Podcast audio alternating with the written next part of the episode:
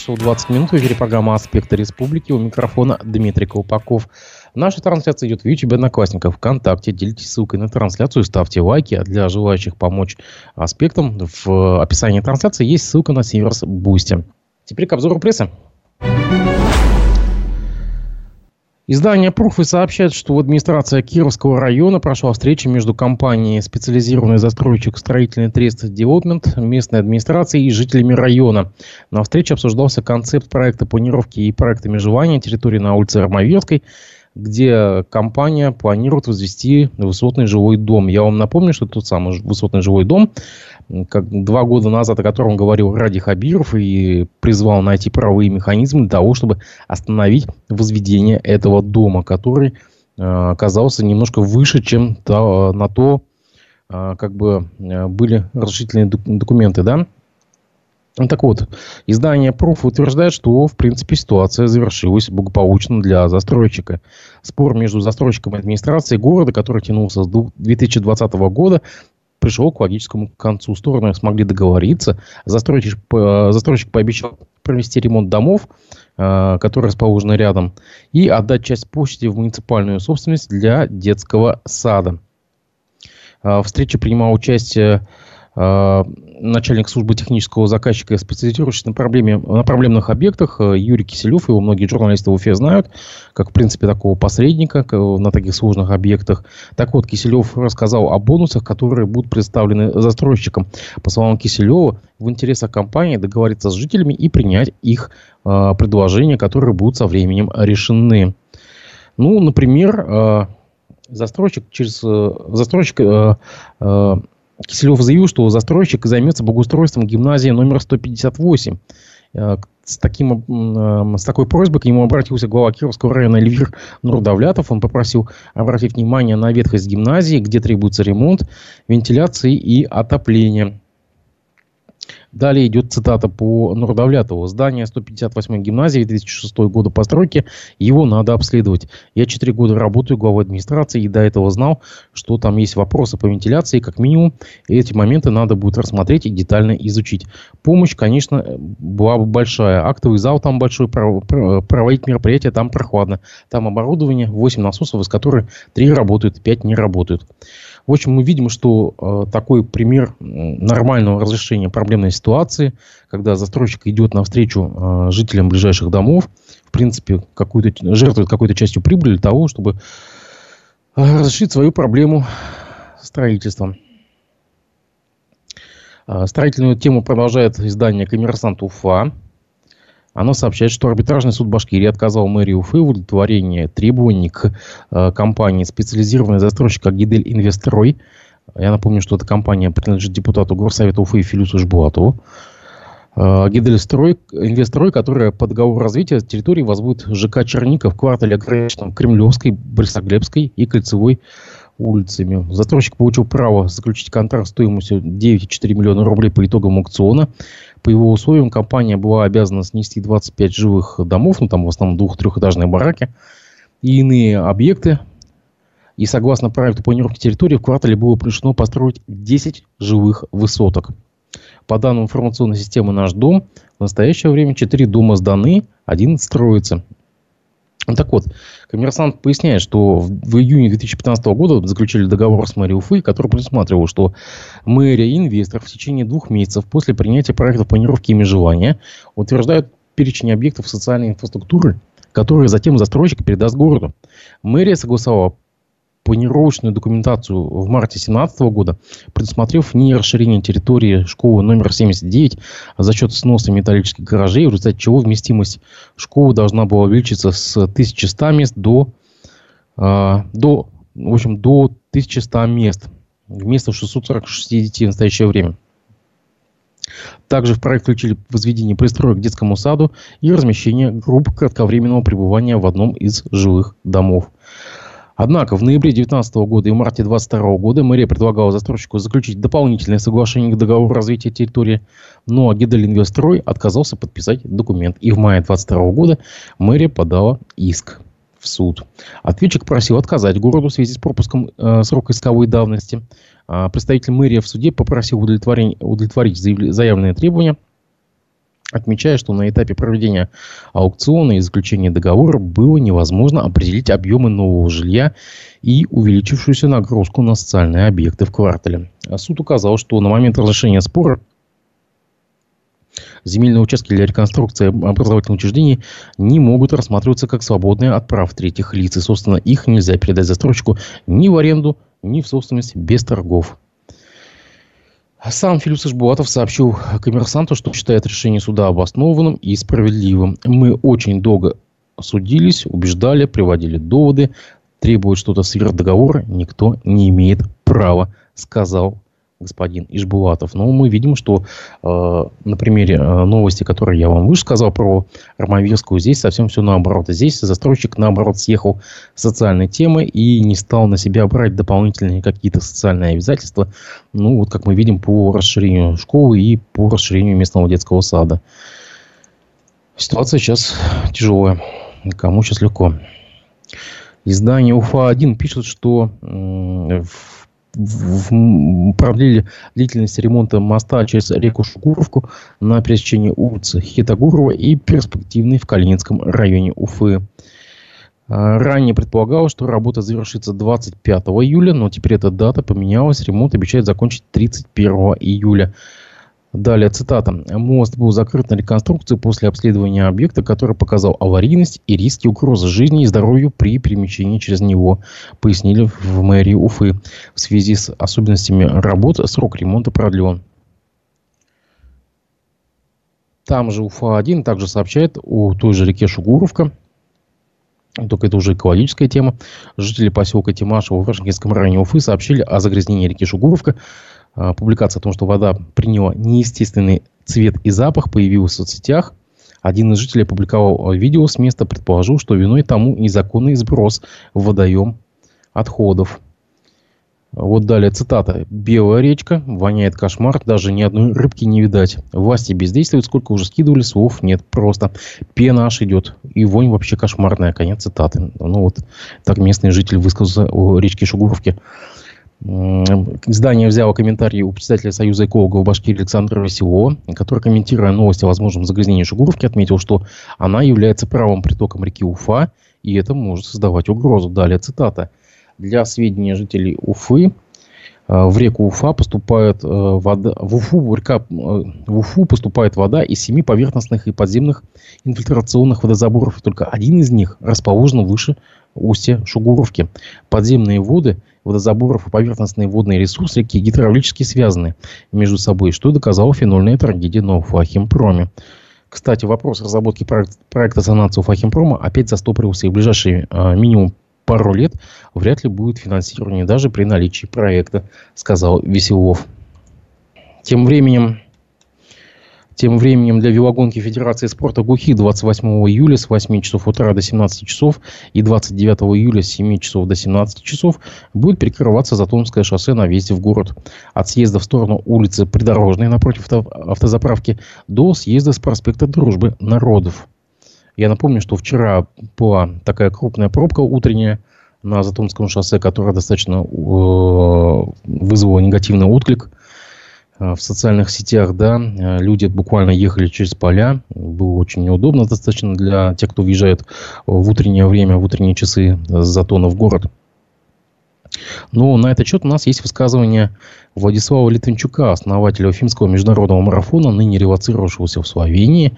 Мой коллега Разив Абдулин около месяца назад спросил Литвинчука, стоит ли жертвовать общественным комфортом, прикрывая дороги ради спортивных мероприятий. Давайте послушаем фрагмент. Уже который год центр Уфы перекрывает из-за марафона, а что нельзя бегать по лесу? Стандартный вопрос, задолбался отвечать. Дороги, понимание людей, это вот чтобы вот человек доехал из точки А в точку Б. Если ваша жизнь в целом состоит вот из этого, чтобы с утра доехать до работы, а с работы домой, в этом-то как бы и печаль вся. Есть еще огромное количество всего. Вот я могу просто привести пример. Я нахожусь в Словении. Здесь пять дней подряд в Словении закрывали по 100 с чем-то километров дорог, чтобы проходила велогонка профессионалов. И в том числе вот тут закрыли дорогу на больше, чем час. Объезжать нужно очень издалека. А за неделю до этого была такая же велогонка любителей. По всей Словении в радиусе 150 километров тоже закрыли дороги, чтобы проехали велосипедисты. Параллельно с этим у нас была вечеринка на районе. Люди все очень образованные, хорошо зарабатывающие. И э, большинство из них не участвовало в этих мероприятиях. Но они сказали, если из-за спорта или из-за чего-то, закрывайте, я, если надо, никуда не проеду. И они выходят все поддерживать, посмотреть. То есть они понимают, что в этом как бы вообще суть жизни, чтобы вот эта активность, она была.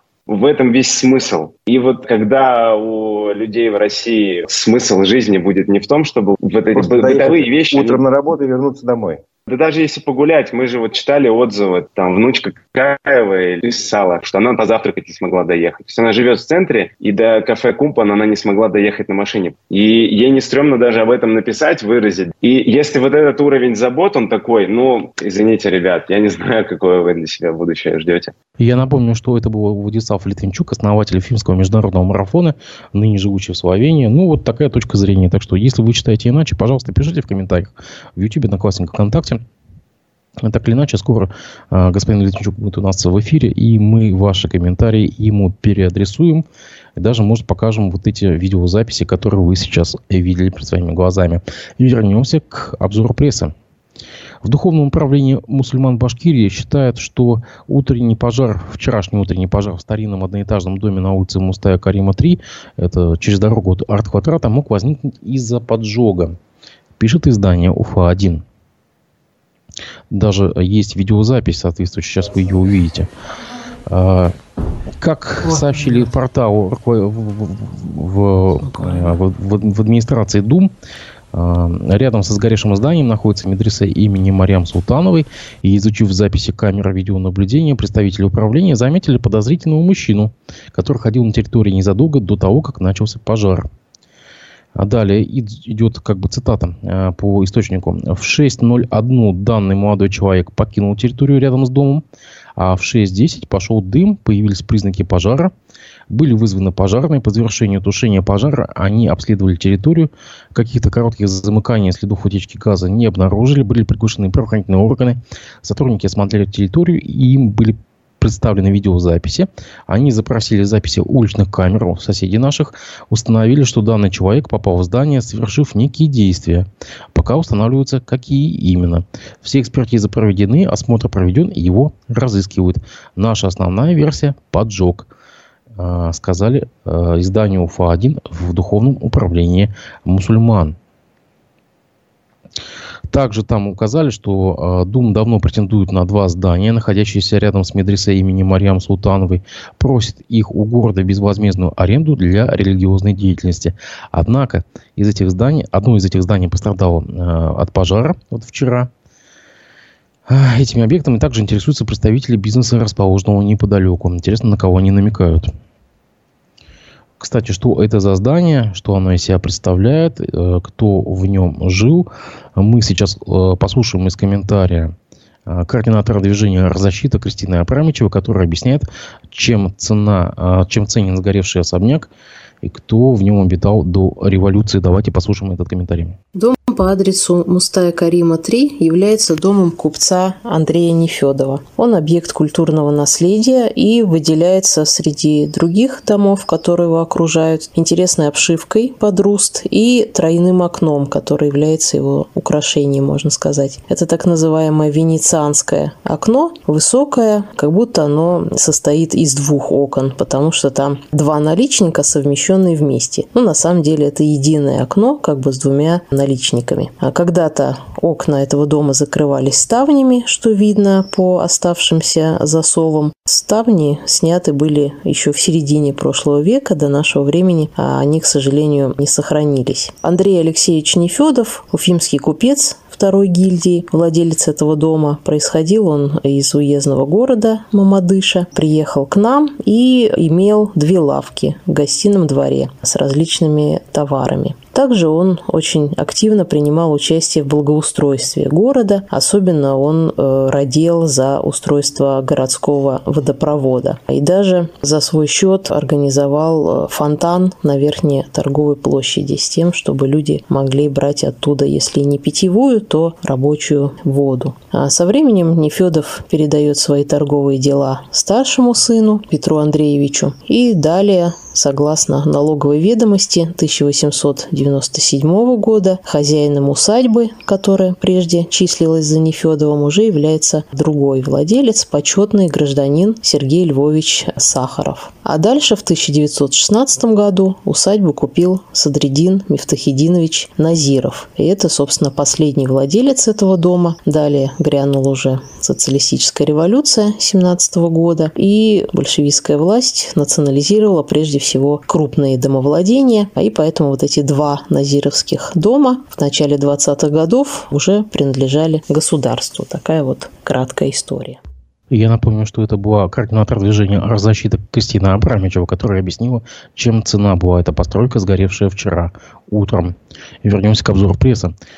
Ради Хабиров э, своим указом э, подписал указ о подготовке и проведению Дня Республики в 2023 году к 33-й годовщине провозглашения Декларации о государственном суверенитете региона. Документ опубликован на портале правовой информации, сообщает издание РПК УФА. Своим указом Хабиров утвердил состав Организационного комитета по проведению праздника, поручил ему разработать и утвердить план мероприятий. Городам и районам рекомендовали провести в октябре 2023 года посвященные Дню Республики мероприятия, обеспечить праздничное оформление учреждений, улиц, площадей, общественных зданий жилых домов с использованием государственной символики. Также в число рекомендаций для руководителей муниципалитета включили проведение ярмарок, выездных праздничной, выездной праздничной торговли, культурно-массовых спортивных мероприятий, сообщает издание РПК Уфа. Издание «Коммерсант Уфа» сообщает, что адвокаты предпринимателя Фарида Самигулина, который был приговорен в начале июля Калининским районом суды Уфы к шести годам колонии общего режима со штрафом в 3 миллиона рублей за мошенничество, при посредничестве во взяточничестве и даче взятки должностному лицу подали жалобы на приговор, сообщается на сайте суда. Ранее похожую жалобу дал, э, подал представитель гособвинения. Дата заседания в Верховном суде Башкирии еще пока не назначена. Издание напоминает, что Самигулин за вознаграждение помогал призывникам получать военные билеты и отсрочку от службы в армии, а также способствовал успешной сдаче экзаменов в ВУЗе сообщает издание «Коммерсант Уфа». И там же, на том же «Коммерсанте», небольшая заметка о том, что ГУ хозяйственного управления на аукционе выберет изготовителя наградных комплектов – Начальная цена контракта около 9,5 миллионов рублей. Деньги выделяются из бюджета республики.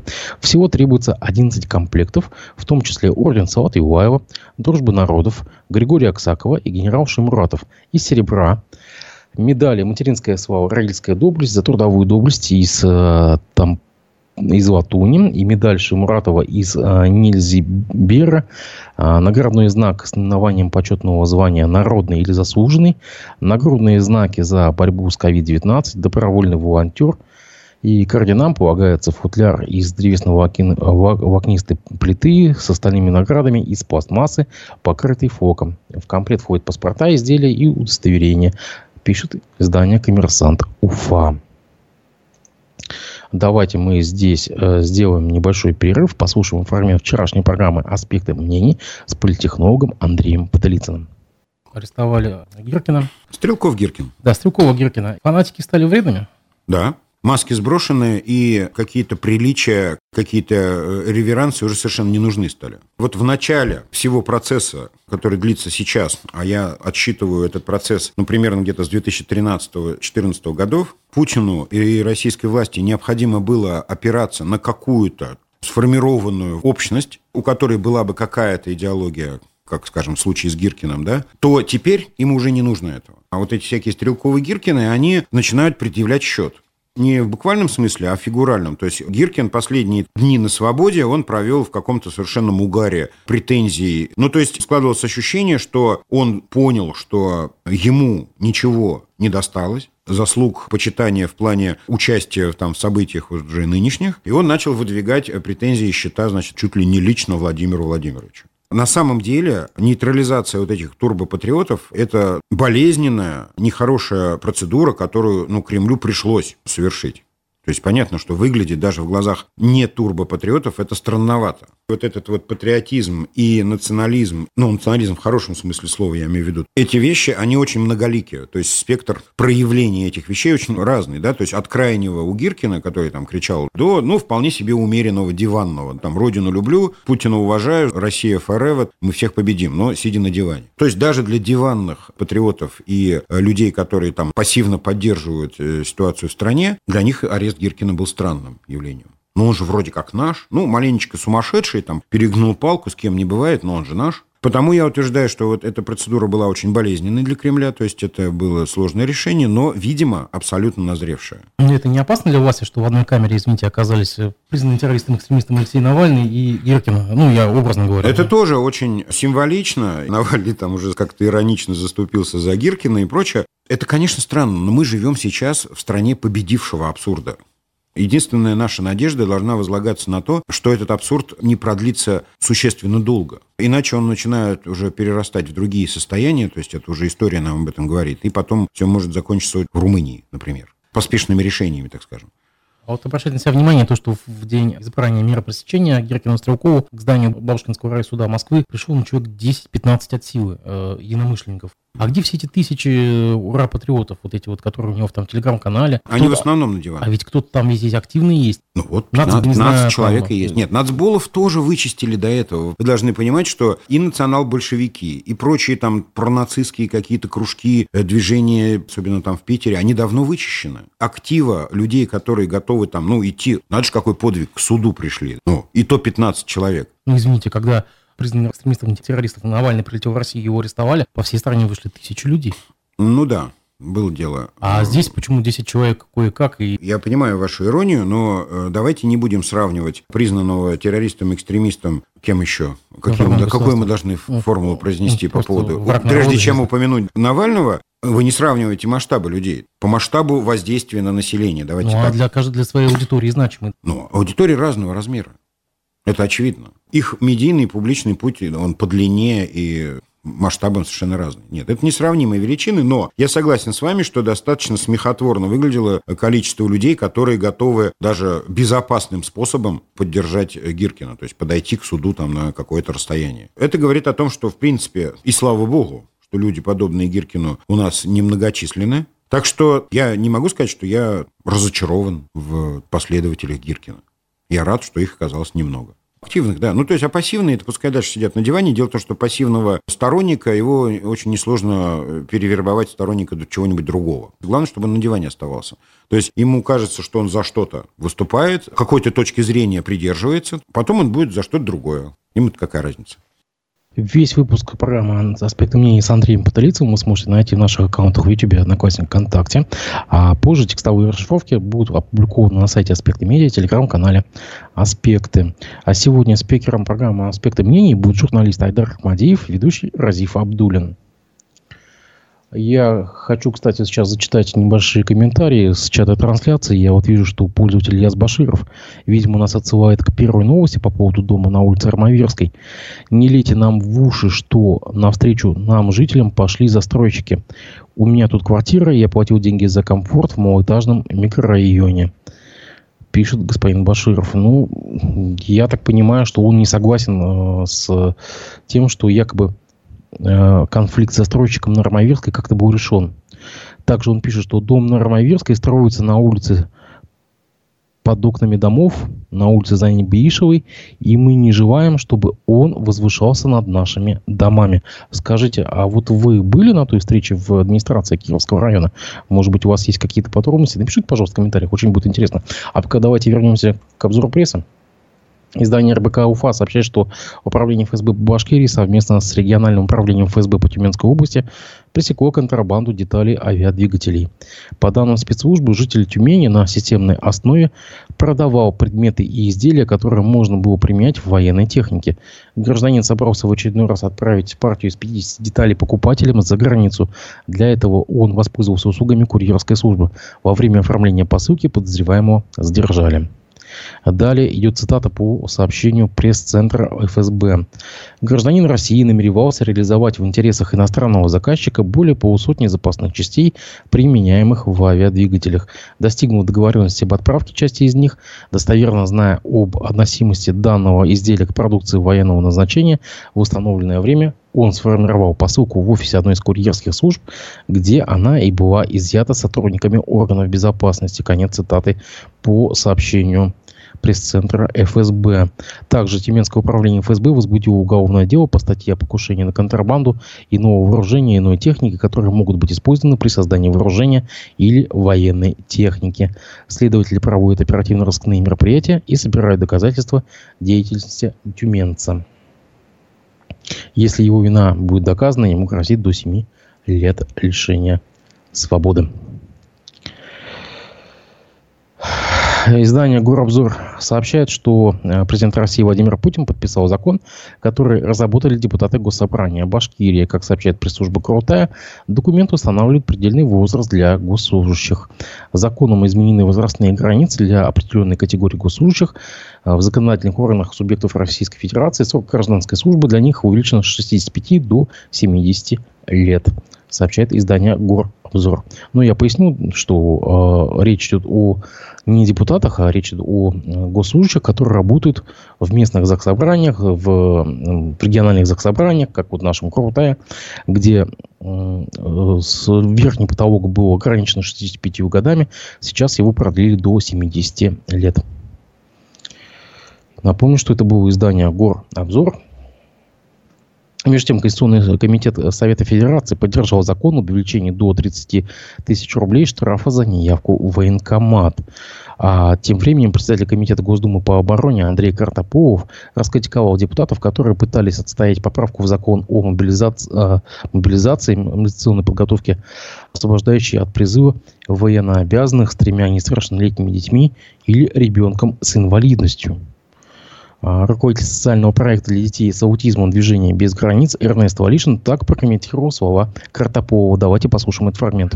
Я считаю слова Андрея Картополова, председателя Комитета обороны по Госдуме, о том, что освобождение от мобилизации отцов вторых детей и детей с инвалидностью не будет она вообще вскрыла все карты. До этого Картополов, общаясь с семьями детей-инвалидов, в общем-то, допускал такую вероятность, что над этим работает. Теперь он критично об этом отозвался, и ответ э, комитета официальный был достаточно понятным о том, что никакого освобождения от мобилизации не будет этих категорий граждан, потому что слишком много теряет людского ресурса армия. Приведены цифры, что 722 тысячи отцов детей-инвалидов – это достаточно большое количество, и э, людского ресурса просто не хватит. Ну, хотя сам комитет допускает а, такую вероятность, если будет все-таки частичная мобилизация, что отдельными приказами они могут освободить эти категории, но доверия к этому, конечно, нету, потому что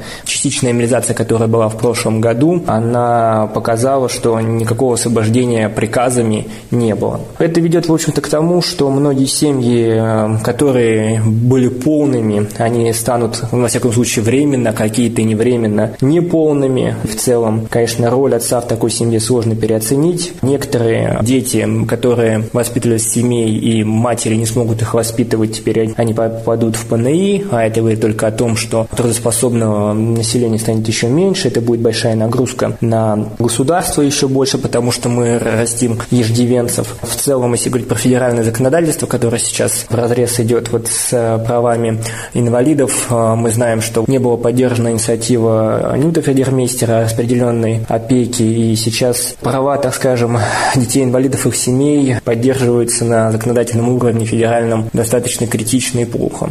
Вот. Но имеем то, что имеем. Напомню, что это был руководитель социального проекта для детей с аутизмом «Движение без границ» Эрнест Валишин. Вернемся к обзору пресса. Издание «Правда ПФО» сообщает, что жители Уфы поймали на несанкционированном использовании воздушного пространства. Его штрафовали по статье 114 11.4 КОАП на 30 тысяч рублей, э, сообщили в Приволжском транспортном, э, в транспортной прокуратуре. Проверка установила, что в мае 2023 года мужчина снимал окрестности Пензы с помощью квадрокоптера. При этом, вопреки требованиям федеральных авиационных правил, оператор не уведомил органы воздушного движения и не получил разрешения городской администрации. Издание напоминает, что полеты беспилотников без специального разрешения запрещены в 50 регионах, в том числе Пензенской области, 7 марта 2023 года. В Башкирии такой запрет установлен указом главы республики Радия Хабирова с 5 мая, мая до снятия режима базовой готовности введенного президентом России Владимиром Путиным. Исключением составляют беспилотники, которые используются органами власти и местного самоуправления. Между тем, житель Уфы не смог обжаловать решение Кировского районного суда, суда обязывающего Башгосмедуниверситет выплатить 500 тысяч рублей в качестве компенсации морального вреда за небрежность хирургов во время операции в 2008 году, сообщает издание «Коммерсант Уфа». Проведенная в 2021 году судебно-медицинская экспертиза установила, что салфетку в брюшной полости пациента оставил хирург клиники БГМУ Олег Галимов. Из-за небрежности врача у мужчины развился хронический абсцесс и перитонит, представлявший угрозу для жизни. Он длительное время лечился и принимал большое количество препаратов. Уголовное дело о врачебной ошибке было прекращено из-за истечения срока давности. Пациент в гражданском иске просил взыскать с оперировавшего его хирурга и БГМУ полтора миллиона рублей в качестве компенсации за моральное и физическое страдание. Однако суд снизил сумму до 500 тысяч рублей, постановив взыскать ее с вуза. В удовлетворении исковых требований к врачу было отказано. Обе стороны оказались недовольны решением и обжаловали его в Верховном суде, суде Башкирии. Пациент просил удовлетворить исковые требования в полном объеме, а ответчик отменить судебный акт первой инстанции. Представитель вуза э, отмечал, что истцу уже компенсировали моральный вред. Ранее врач выплатил ему 250 тысяч рублей. Отказывая обеим сторонам, апелляционная инстанция определила, что компенсация в общем размере в 750 тысяч рублей соразмерна страданиям истца, а выплата в 250 тысяч рублей носила добровольный характер и не влияет на размер присужденной суммы, отмечает издание «Коммерсант Уфа». Издание «Правда ПФО» сообщает, что Арбитражный суд Башкирии, Башкирии удовлетворил иск конкурсного управляющего компании «Киострой Инвест» Аусулу Мардамшиной о привлечении контролирующих лиц банк, банкрота э, к субсидиарной ответственности. Об этом сообщается на сайте Единого федерального реестра сведений о банкротстве. Заявление было подано еще в апреле 2021 года. В нем в качестве ответчиков фигурировали фактически владелец фирмы Дмитрий Комлев, его супруга Анастасия и мать Анна Комлева, тесть Николай Шейн и соучредитель компании. Также в список входили бывший директор Иван Арапов и Павел Рыльцев, один из основателей предприятия Сергей э, и управляющая компания Киу «Стройинвест», э, специализированный застройщик региональный оператор по содействию строительства объектов. В результате к субсидиарной ответственности привлечены Комлев, Арапов, Рыцев и региональный оператор. В отношении остальных конкурсному управляющему было отказано. Таким образом, родственники, э, э, родственники владельца компании, собственника, избежали ответственности. Ну и давайте в завершение мы с вами послушаем небольшой э, видеофрагмент, который сделал журналист и видеоблогер Николай Бажин. Он высказался о том, как протекает в регионе избирательная кампания в Госсобрании Башкирии.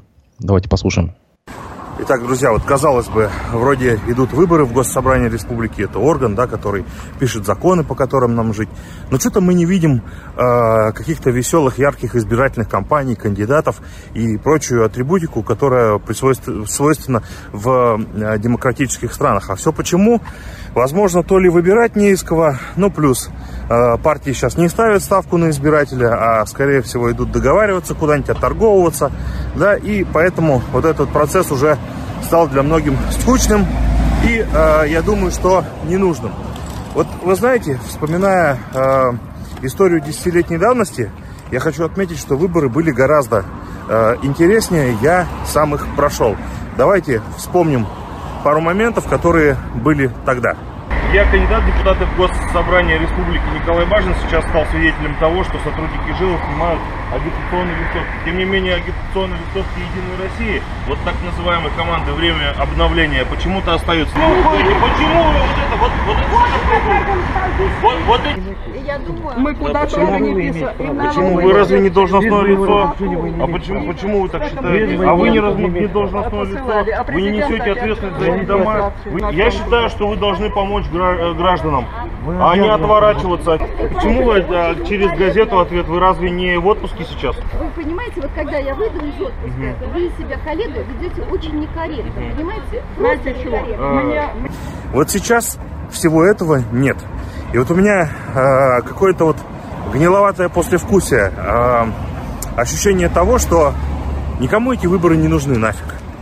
Вот неинтересно, вообще неинтересно. Нам с вами такое ощущение, что не станет от этого лучше жить или не лучше, как-то так. Я напомню, что это был видеоблогер Николай Бажин, который прокомментировал ход и течение избирательной кампании в Госсобрании Башкирии. Напомню, что выборы будут в сентябре. Ну и в конце о погоде. Сегодня, в пятницу, 28 июля, Башгидромедцентр прогнозирует местами кратковременный дождь, грозу, ветер юго-западный, южный, умеренный, местами порывы до сильного.